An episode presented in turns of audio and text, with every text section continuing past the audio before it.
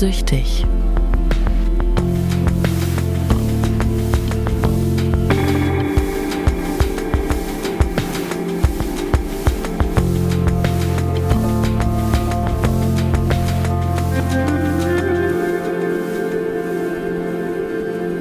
Wir wollen heute über die, die Jahre im Sumpf sprechen und alles, was damit zusammenhängt, dein Alltag als Süchtiger, wie sich der Alltag verändert hat. Aber ich frage dich erstmal, wie es dir geht heute.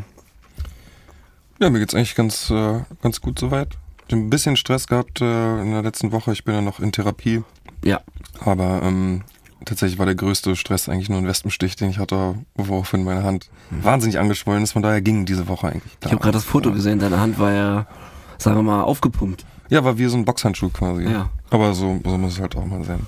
Aber ich habe auch mal kurz eine Frage an dich. Und zwar, äh, als ich gerade mit der Bahn hergefahren bin, da war es circa 13 Uhr, ähm, ist mir aufgefallen, dass schon total viele Leute mit Bier und so unterwegs sind. Und wir haben auch gerade eben, als wir hier Ja. äh, zum Studio gelaufen sind, äh, so einen starken Cannabis-Geruch wahrgenommen. Äh, wie geht's denn dir mit sowas? Wie nimmst du sowas wahr? Ja, unterschiedlich. Also bei Cannabis habe ich, ähm, habe ich nicht so viel Emotionen. Tatsächlich, äh, da meine, meine Kieferzeit schon lange zurückliegt, so 20 Jahre, als ich äh, während des Abiturs auch passend, pünktlich zum Abitur habe ich entschlossen, Kiffer zu sein. Hat meine Note doch derbe beeinflusst, würde ich sagen. Ja, habe ich gehört. Äh, Ähm, und danach habe ich aber aufgehört und äh, es, was mir auffällt, ist, dass es halt viel, äh, viel riechbar ist. So, ähm, aber ich habe jetzt da äh, suchttechnisch keine Emotionen, weil ich ja keine Sucht entwickelt habe bei Cannabis. Ich hatte auch keine Sucht bei Alkohol entwickelt, aber da fällt es mir irgendwie noch mehr auf, habe ich noch mehr Emotionen, weil, weil wie du richtig sagst, es geht, spielt eigentlich die Uhrzeit keine Rolle. So, man, man geht vor die Tür in dieser Stadt und ähm, es wird eigentlich permanent getrunken. Und ich habe, es fühlt sich für mich irgendwie, seitdem ich auf Therapie war, ich war jetzt sieben Monate in Einrichtungen, in einer haben wir uns ja kennengelernt. Und ähm, da sitzen halt sehr viele Alkoholiker auch, ne? Also wir haben in, in den Suchteinrichtungen, um das vielleicht kurz zu erklären, kann alle möglichen Süchte werden dort therapiert. Ähm, in meinen Einrichtungen war das waren also relativ viele stoffgebundene Süchte. Ähm, ich muss aber wirklich sagen, die Hauptdroge in meiner letzten Einrichtung waren ähm, Alkohol vor Cannabis, vor dann Speed, Kokain und dann Benzos, Diazepam und so. Jetzt hat ja auch fast jeder Alkohol zumindest als Begleitdroge dabei. Genau, das gibt's dann auch noch dazu, dass man das als Zweitdroge hat. Ähm, aber mein Gefühl dazu ist, es fühlt sich, weil ich jetzt natürlich in den Monaten so viele, in so viele Gruppentherapiesitzungen saß und Leute einfach, so wie ich, durch Kokain, wie Leute einfach durch Alkohol ihr Leben verloren haben, alles, was sie hatten, emotional wie auch materiell, dass mich das traurig macht ähm, und es fühlt sich an wie ein Fehler im System, wenn ich Hm. so viele Leute draußen trinken sehe die ganze Zeit oder wenn ich auch, selbst wenn ich in Späti gehe, ähm, gibt es mehr alkoholische Getränke dort als, als nicht alkoholische Getränke. Hm. Auch so wahnsinnig billig teilweise, war? Ich finde Billig. das auch krass im Vergleich. Billiger oder kostet so viel wie eine Cola halt, das Bier und ähm,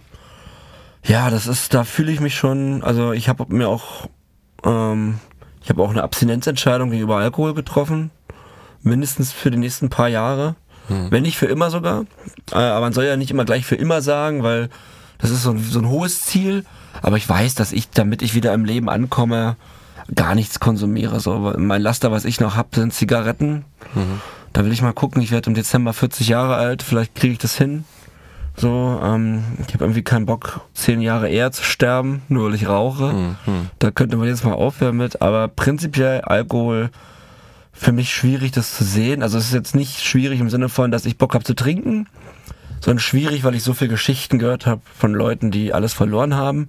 Und weil es einfach ja viel zugänglicher ist noch als meine Droge Kokain. Also du kannst ja, du musst ja nur dr- drei Schritte gehen und da kommt der später, dann kannst du dich zusaufen. So. Ja. Ohne wen anzurufen, ohne was Illegales zu tun. Du kannst das überall auf der Straße machen und irgendwie. Und gerade wenn man dann abends rumläuft und so für die, die betrunkenen Massen sieht, die vielleicht auch hier und da Spaß haben, aber ich denke, in den letzten Wochen zum Glück bin ich nüchtern. Ja, ja, die Hürde ist halt auch ganz anders bei Alkohol, ne? Ist Ja. Überall erhältlich, wie du schon sagst, auch so wahnsinnig günstig und so. Ähm, und wie ist denn das? Du hast eben gesagt, Alkohol ist ähm, bei dir nie wirklich ein Problem gewesen. Ähm, ist ja doch so, dass bei ähm, Kokainkonsum Hm. normalerweise dazu getrunken wird. Ne? Da Ja. bildet sich auch ein neuer Stoff im Gehirn, Ja. äh, der auch wiederum abhängig macht. Äh, wie fand das bei dir statt? Also zum Anfang des Konsums habe ich mir auch Alkohol dazu gekauft, so. Ähm, wenn aber man war ja am Anfang noch ähm, eben unterwegs in Bars und Clubs. Natürlich hat man dazu getrunken. Als es dann die Jahre dazu überging, dass man alleine zu Hause konsumiert hat, habe ich auch mir, ich hatte, äh, mein Ding waren diese Gin Tonic Dosen.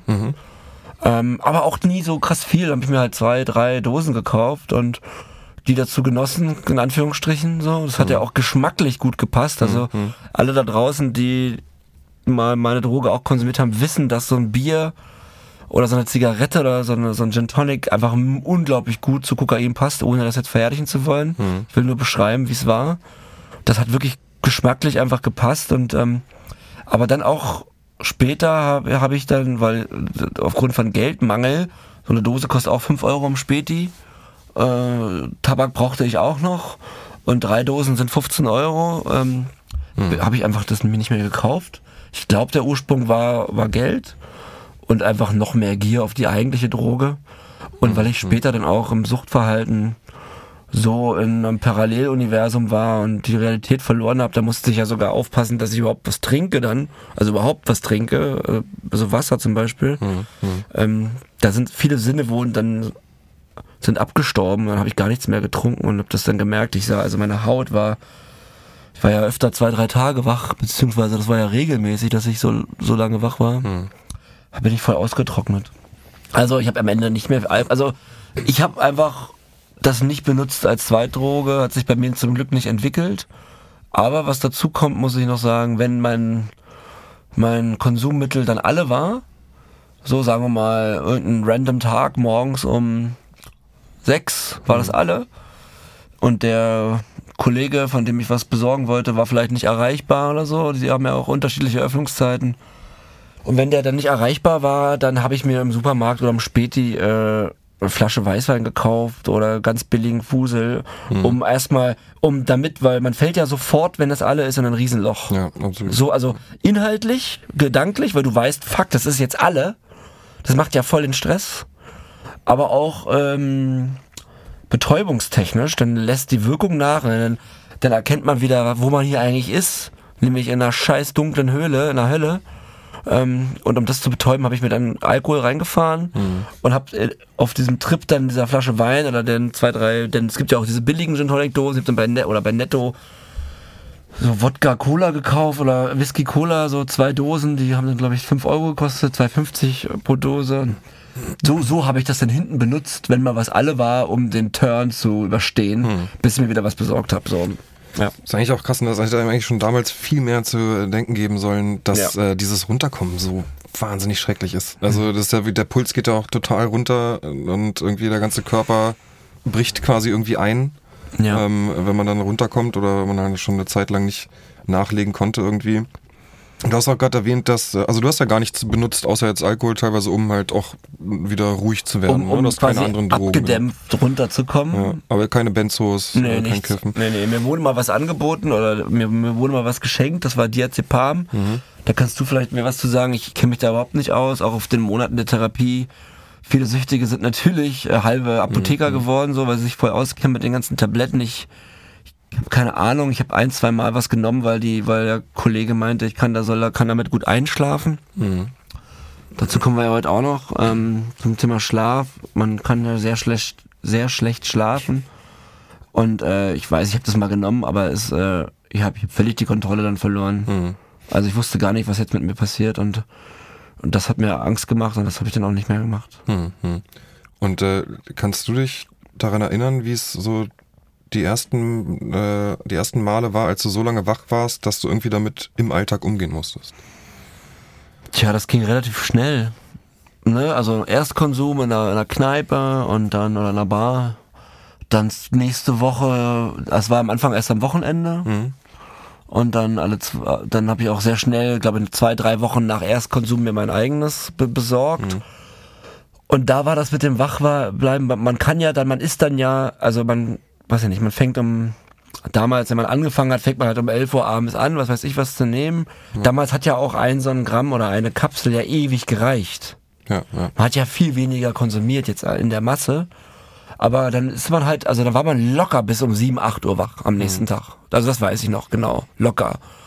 Und dann, ich habe mir dann halt morgens um 8 einfach nochmal was geholt. Oder hatte mir vorher schon im Abend mehr geholt, weil ich nicht wollte, dass es aufhört. Und das war dann am Anfang aufs Wochenende bezogen und dann aber eben, ja, ein paar Jahre später auf täglich. Aber dieses Gefühl, so lange wach zu sein, ist ganz schwer zu beschreiben, glaube ich. Ähm, muss ich kurz überlegen. Du bist, aber das ist auch, sind diese zwei Seiten der Sucht, ne? Also am Anfang ist es ja alles noch cool und schön. Der ist ja auch noch alltagstauglich irgendwo, ne? Man ist ja voll, bei ja, genau, ach genau, ich war ja auch noch, funktionieren, genau, ich war ja auch noch viel jünger und man ist ja mega fit. Also ich weiß noch, genau, jetzt fällt es mir ein, wir sind, ähm, wir sind am nächsten Tag ins Büro. Also ein Kumpel von mir hat auch in meiner Firma gearbeitet und wir waren dann feiern und sind am nächsten Tag ins Büro. Das Zeug war alle.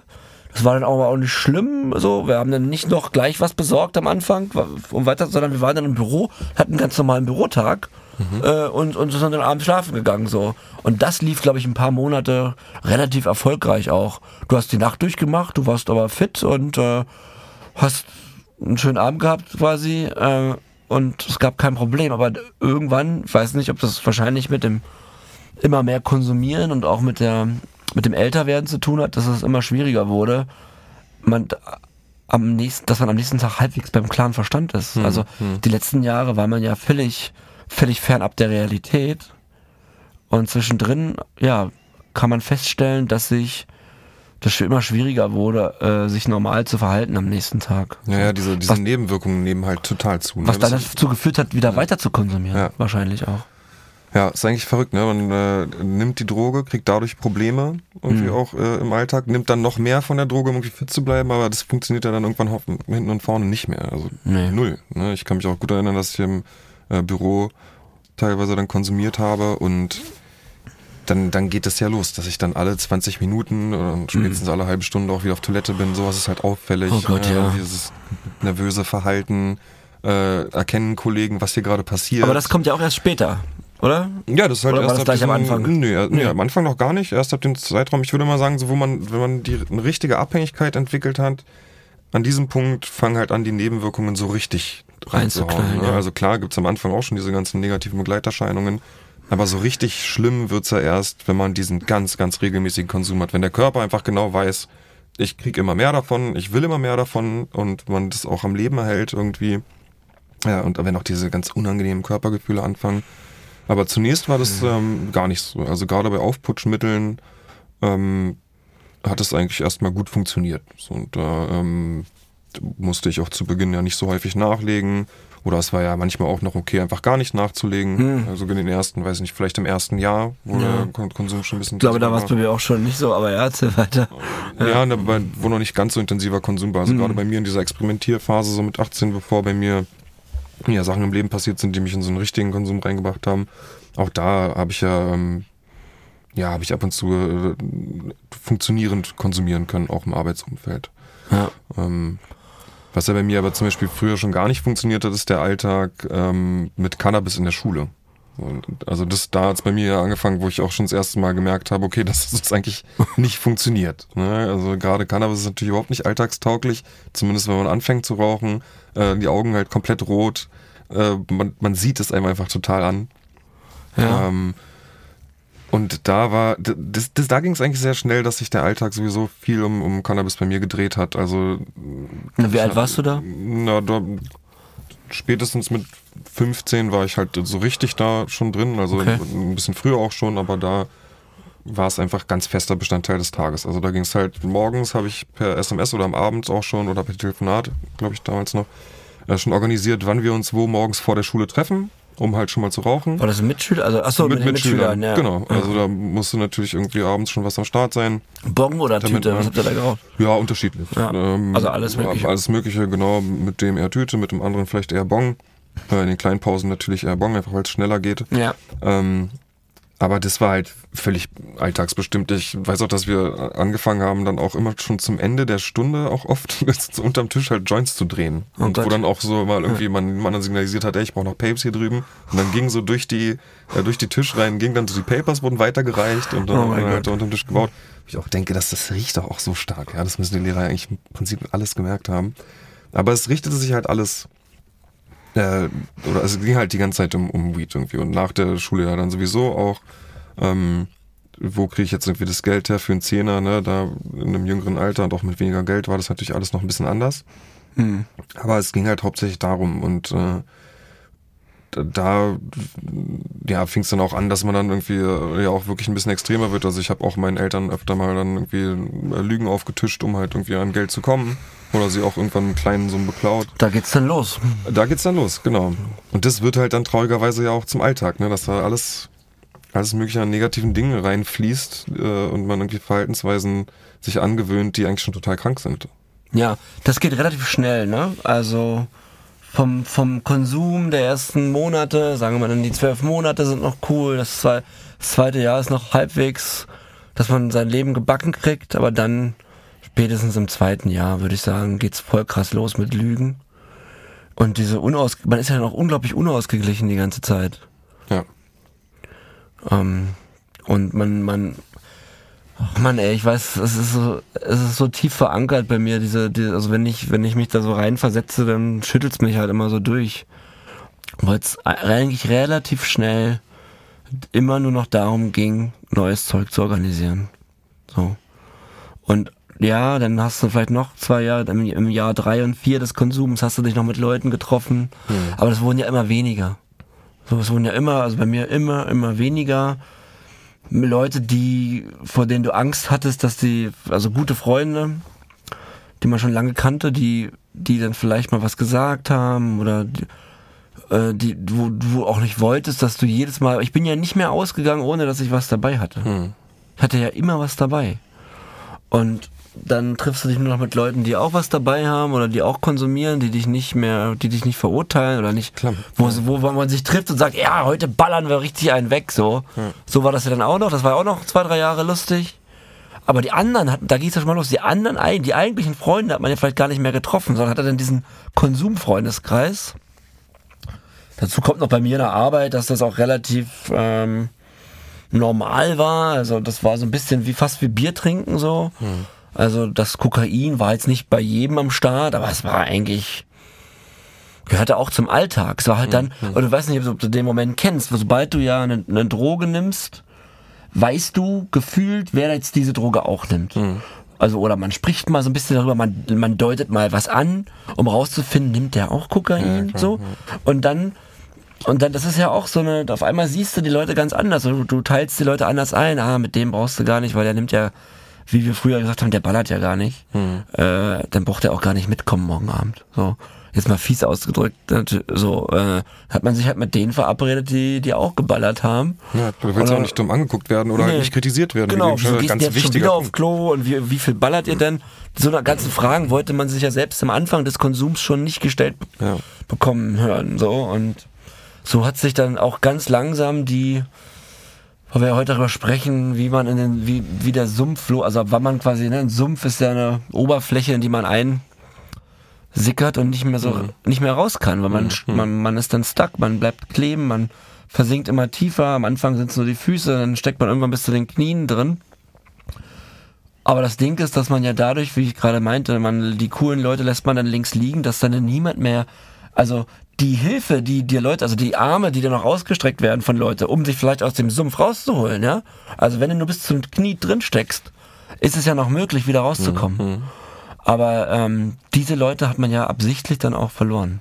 Ja, genau, total. Man möchte, So. ja, man möchte da kein, nicht reflektiert werden. Und dann steckst du halt mit den anderen im Sumpf, die auch bis zum Knie drin stecken, andere vielleicht schon tiefer, aber hey, was soll's, wir besorgen uns noch was und dann sitzen wir zwar hier im Sumpf, können uns zwar nicht bewegen, aber wir sind ja zumindest drauf. Ja. Ist ja großartig.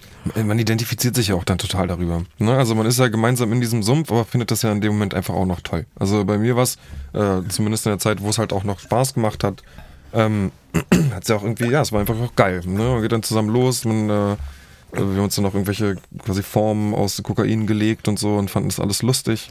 Ja, klar, diese endlos langen Lines über den Tisch, äh, von, von links nach rechts, diese zwei Meter Linien. Also ein Quatsch, bitte nochmal, wir möchten nicht verherrlichen, wir beschreiben nur, was passiert ist. Aber all diese schönen Momente kann man wirklich, das wiederholen wir uns jetzt, aber das ist in den ersten zwei Jahren. Ja. Und dann hört das auf. Und das Traurige ist, dass dann die ganzen Aktivitäten, die man halt im Alltag äh, so hat und zu erledigen hat, die sind ja dann alle auch verknüpft mit Konsum. Ja. Äh, das heißt, dass ähm, Dinge ohne Konsum eigentlich gar nicht mehr so richtig funktionieren. War es Nee. bei dir auch so? Also jetzt Ja. von ganz einfachen Sachen wie, wie die Wohnung aufräumen, Ja. äh, bis hin natürlich zu äh, mit Freunden weggehen, was wir eben schon Ja. hatten. Ja, irgendwann kommt dann der Punkt, und ich wahrscheinlich bei mir schon tatsächlich nach anderthalb Jahren, ähm, ich habe ja dann angefangen mit Kokain zu schneiden. Also unabhängig jetzt vom Feiern, habe ich damit äh, meine Filme geschnitten und auch meine Konzepte geschrieben.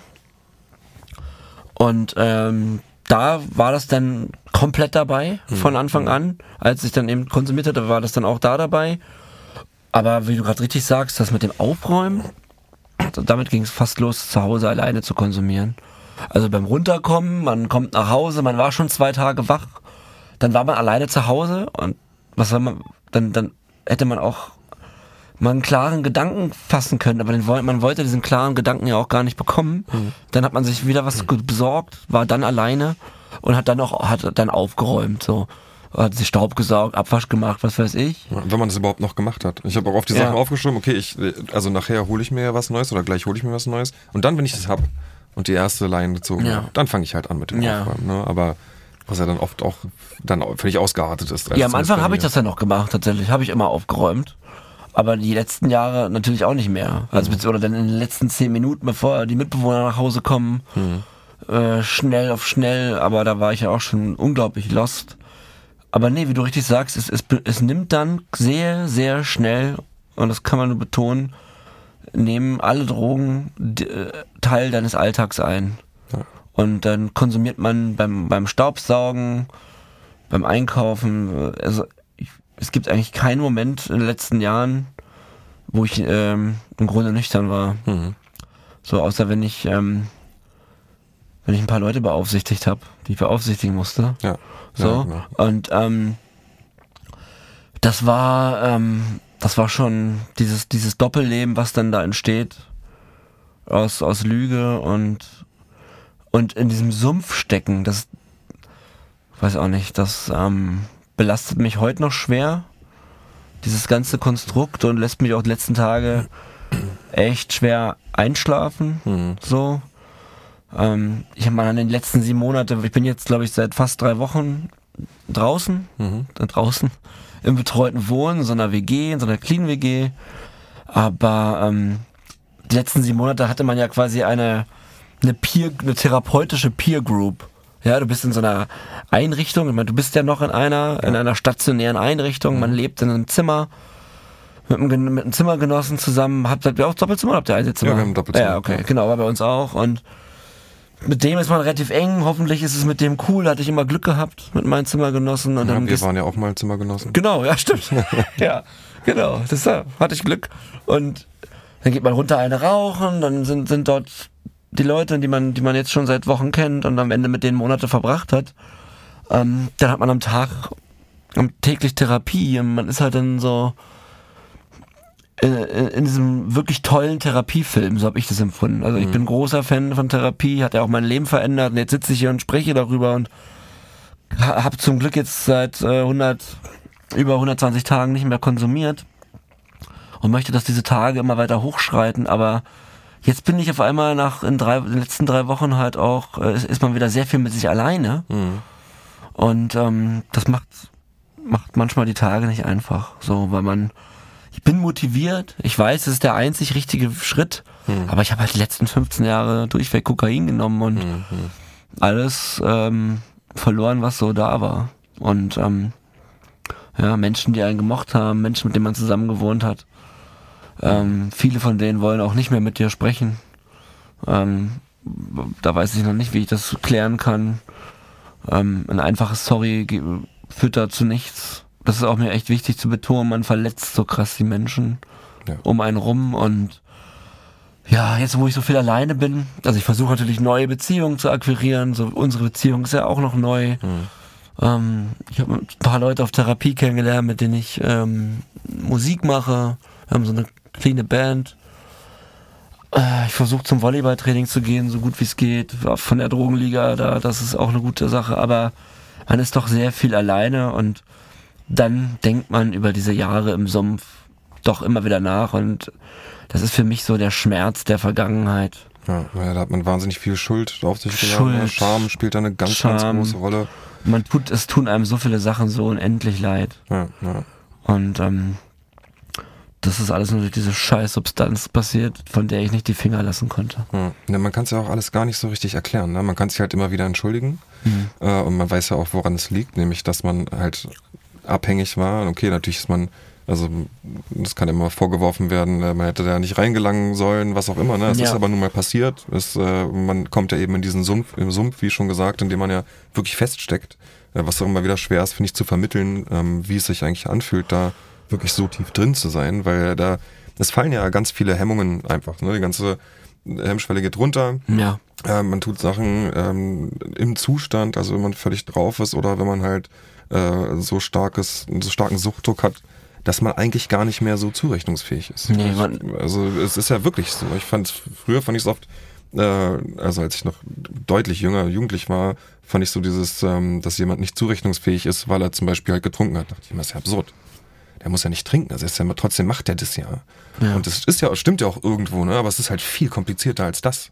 So, man ist ja äh, in so einem Sog drin. Ähm, Man hat teilweise einen Realitätsverlust. ja, total. Ne? Also wenn ich Ja. an Sachen denke, die ich getan habe, also es waren jetzt keine super schwer kriminellen Sachen, aber was ich einfach, wie ich mit Leuten umgegangen bin, die, Ja. die mich lieben, die ich liebe, äh, also ich kann es gar nicht glauben, so gar, gar nicht fassen, ähm, Ja, das geht mir auch so. wie ich mit diesen Leuten umgegangen bin und wen ich auch alles dadurch verloren habe äh, und was ich da für Schaden äh, in meinem eigenen Leben, aber auch für andere äh, angerichtet habe, ähm, ist wirklich zum Verzweifeln und das ist auch gar nicht so gar nicht so easy, äh, irgendwie einfach so darüber hinwegzukommen. Es dauert, ne? Und das ist echt, also ist natürlich auch gut für mich, dass ich jetzt auch in der Therapie bin, wo ich ähm, auch natürlich mit Leuten darüber reden kann und die Sachen direkt aufgreifen kann.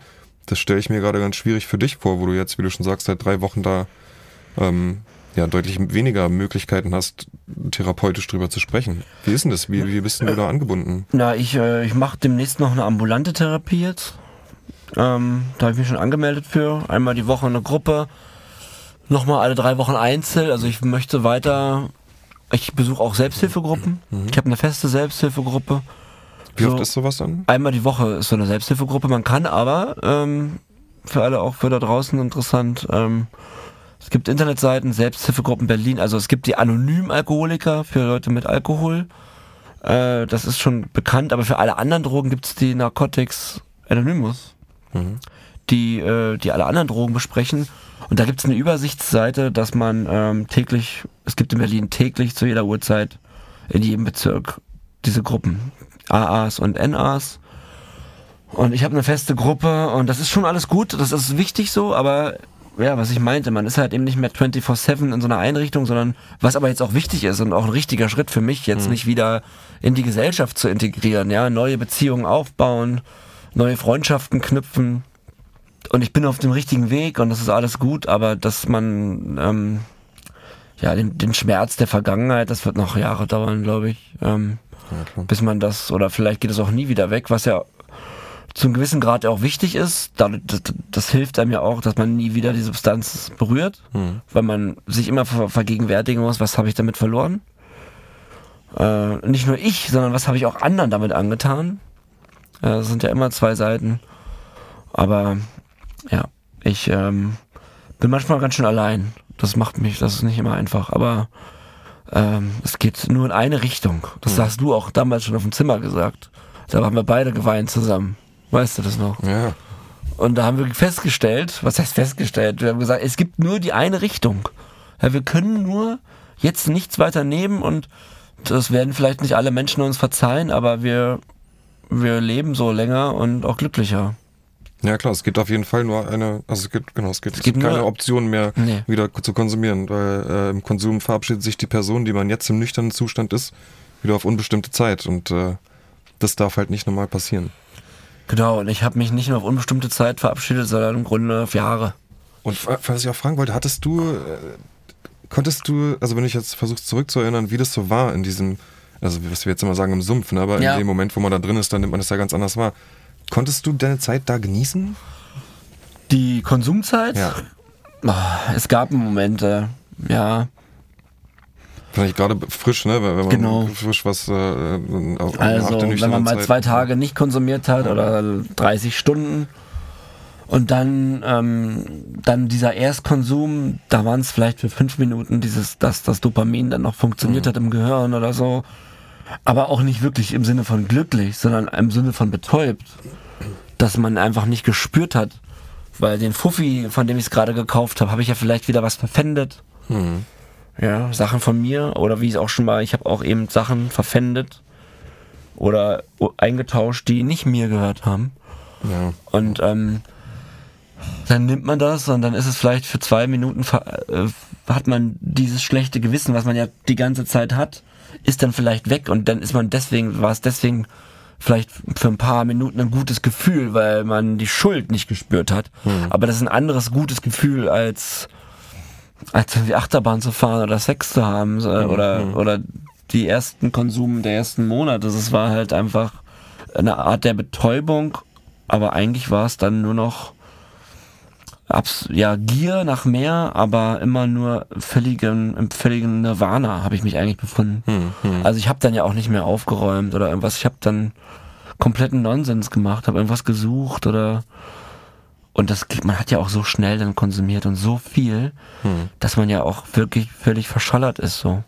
Ja klar, man ist ja irgendwann total durch. Also das, äh, genau, und man man kommt ja auch, also leider, was heißt leider, aber man kommt ja auch gar nicht mehr in diesen Plusbereich von, Nee. von, von, von, von Null. Gefühlszustand. Ne? Man kommt ja dann von, weiß nicht, minus 100 auf minus 20. Genau. Äh, aber wobei man ja Und eigentlich minus plus 20 ist 100 schon richtig anstrebt. scheiße. Ja, ja, genau. Ne? Das ist, wie du eben gesagt hast, finde ich ganz gut, dass man eigentlich geht's dann, äh, zumindest wenn man da angekommen ist in diesem Sumpf, geht's eigentlich nur noch um Betäuben und gar nicht mehr darum, dass man wieder Spaß hat, sondern dass Genau. man eben mit seiner schlechten Laune oder mit diesem Schmerz, den man eigentlich in sich trägt, irgendwie klarkommt.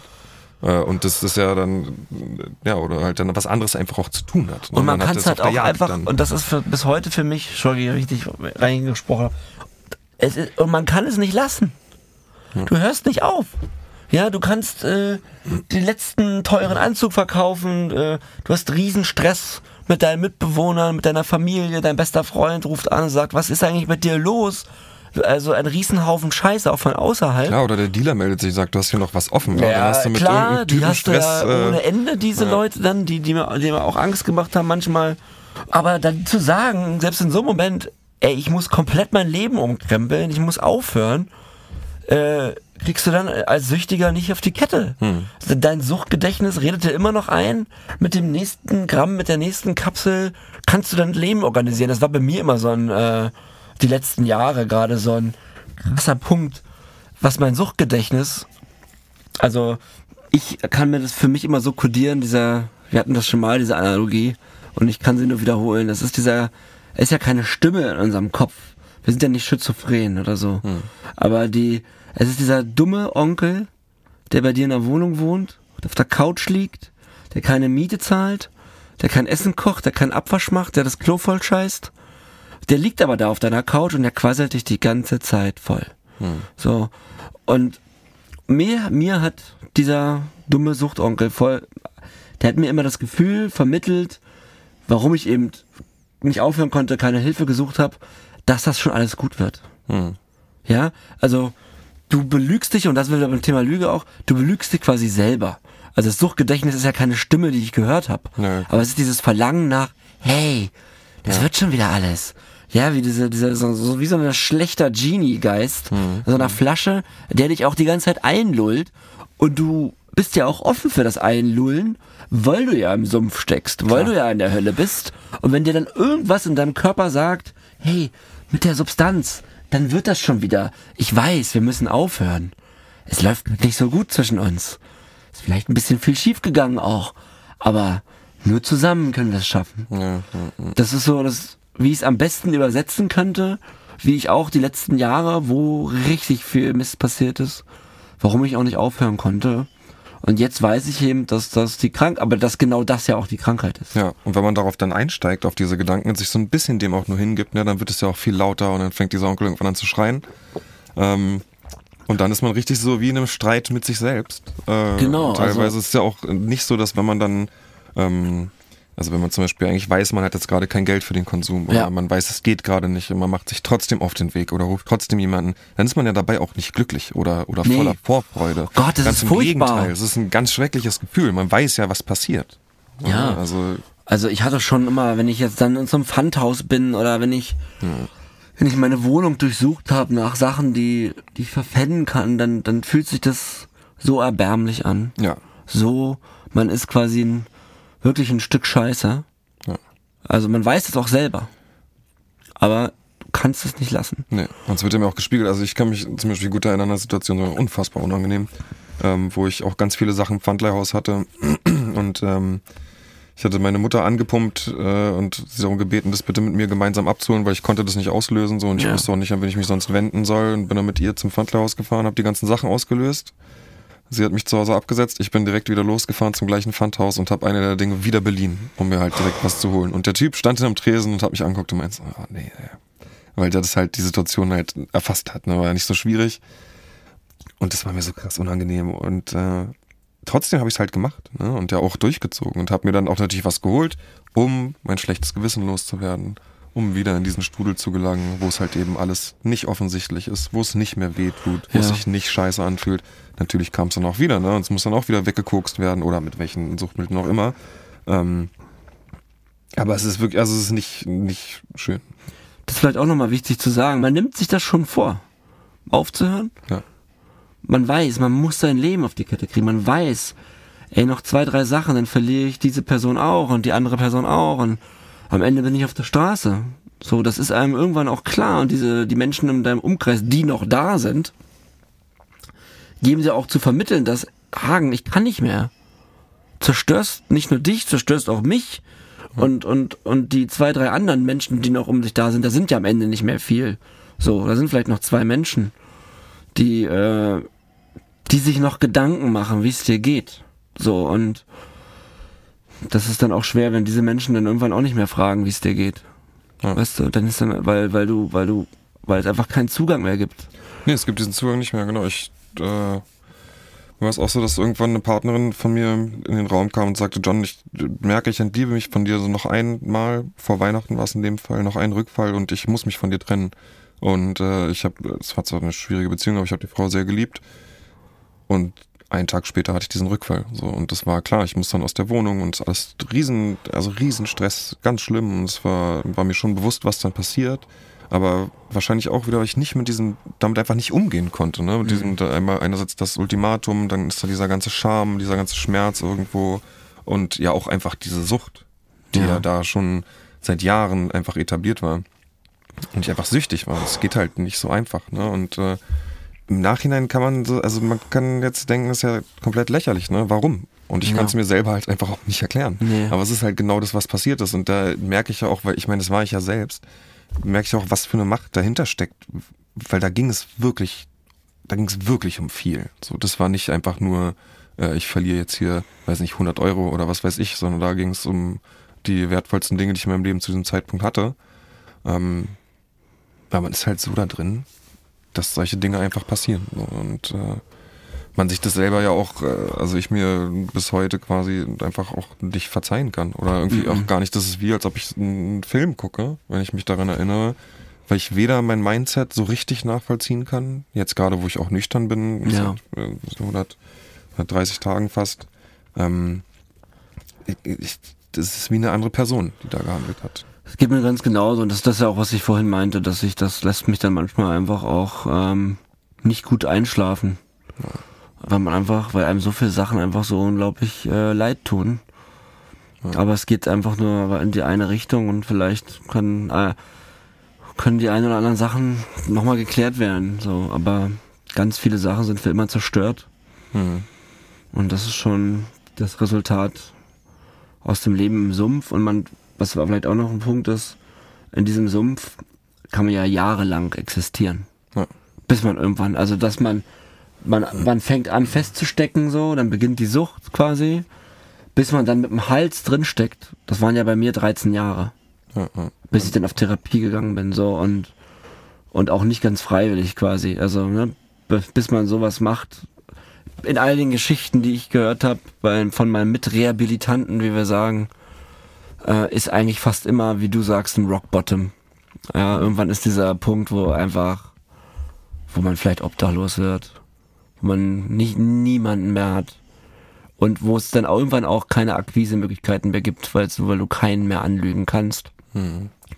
Und erst dann kann vielleicht wieder der Verstand die Sucht überschreiben. Für einen Moment.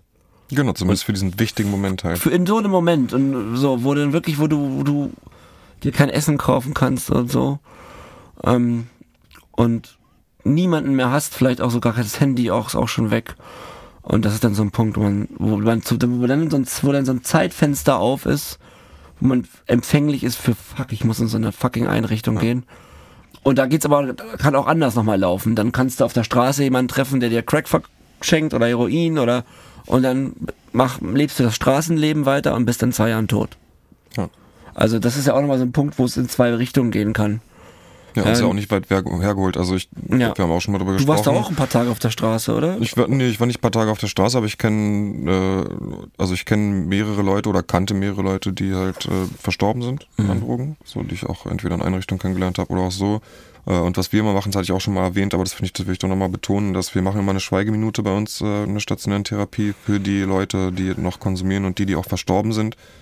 Und wir sind knapp 45 Leute und fast jeder dieser Leute kennt mehrere Menschen, die daran verstorben sind. Ja. Also es ist nicht so, dass das weit weg ist. So, das fängt irgendwann an. Ich weiß noch, ich glaube so bei Mitte 20 fing es an, dass ich mal gehört habe, ach, also dass jemand halt tot ist, den ich eigentlich kenne. Aber auch dann ein bisschen entfernt, auch teilweise mittlerweile auch Leute, die ich besser kannte. Ähm, aber das ist halt real. Ist real und deswegen können wir froh sein, dass wir noch leben und hier sitzen. Und wir sind auf dem richtigen Weg und ja, emotionale Folge, John. Ja, allerdings. Ich möchte auch nochmal betonen, dass äh, das alles äh, Dinge sind, das hört sich vielleicht auch oft sehr extrem an, so und klar, das ist halt, wenn man in diesem Sumpf ist, findet es statt. Ähm, und jeder, der noch irgendwie kurz davor ist oder merkt, dass da irgendwas gerade äh, ja, im entgleitet, äh, ich kann euch nur raten, ähm, da aufzupassen und äh, wirklich auch schon früh genug vielleicht einen Schritt zu gehen und zu sagen, hey, ich gehe mal in eine Entgiftung oder hör mich mal um oder schau mal, was ich machen kann, ähm, weil vieles äh, kann man halt auch nicht mehr ändern von den ganzen Dingen, die passiert sind. Genau, wenn ihr euch nicht traut, bei der Suchtberatungsstelle anzurufen oder wenn ihr erstmal euch austauschen wollt, habe ich vielleicht irgendwas äh, oder irgendwas ist bei mir nicht mehr neutral mit Substanzen, ihr könnt uns jederzeit anschreiben. Sucht und süchtig bei Instagram. Ähm, wir betreuen den Account selber und melden uns auf jede Nachricht bei euch. Bleibt sauber. Bleibt sauber.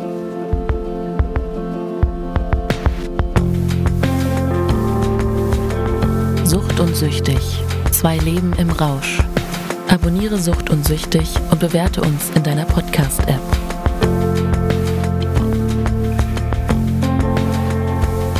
Sucht und Süchtig ist eine Produktion von Schönlein Media. Redaktion John Cook, Hagen Decker. Executive Producer Florian Kasten, Josephine Wozniak. Musik Robert Oeser. Ton und Schnitt Carlos da Cruz, Florian Kasten. Cover Concept und Artwork Amadeus Ewald Fronk. Cover Photography Cedric Soltani.